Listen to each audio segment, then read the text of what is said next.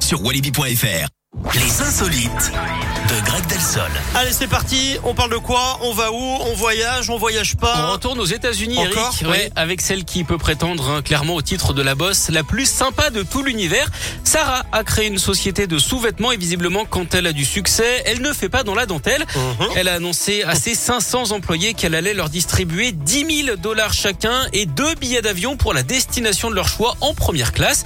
C'est pour fêter le rachat de son entreprise aujourd'hui évaluée à près d'un milliard d'euros. Alors on va pas se mentir, hein, c'est quand même autre chose que la boîte de chocolat ou la bouteille de vin du patron. Cela dit, Oh, Il y en euh, a qui ont rien du tout. Ouais, aussi, ouais. ça- Cela dit, ça lui a aussi Moi, je dis fait ça, j'ai rien. mais- un gros coup de pub avec une vidéo devenue virale et vue plus de 600 000 fois.